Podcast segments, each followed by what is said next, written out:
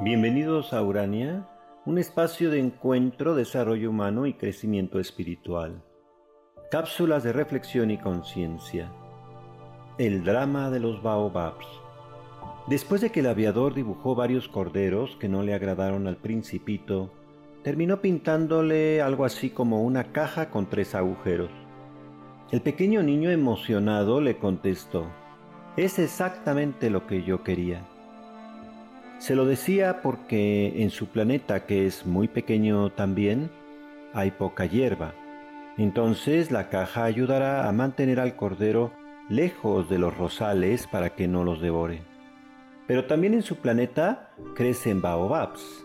Los baobabs comienzan por ser tallos muy pequeñitos y muy parecidos al de los rosales. Poco a poco, el aviador fue conociendo al principito.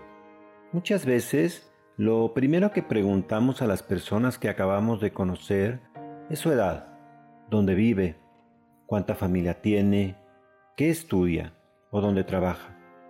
Todas las preguntas que hacemos son cuantificables, materiales, relacionadas quizá al éxito o al dinero, pero no le damos importancia a aquellos aspectos como que lo que nos hace reír, qué es lo que nos entristece, qué amamos que nos gusta, que nos apasiona, nuestros sueños, lo que nos divierte. Pero el encuentro con el principito comenzó justo por sus sueños, lo que le apasionaba, las risas que cautivarán una y otra vez al aviador, porque sólo así se conoce en verdad el corazón de las personas, porque lo esencial es invisible a los ojos. En el planeta del principito crecen rosales, pero también baobabs. Pero estos últimos serán considerados hierba mala, porque cuando comienzan a crecer los puedes confundir con los rosales que embellecen su pequeño planeta. Pero los baobabs, cuando crecen, son tan grandes que sus raíces pueden cubrir todo el planeta hasta hacerlo estallar.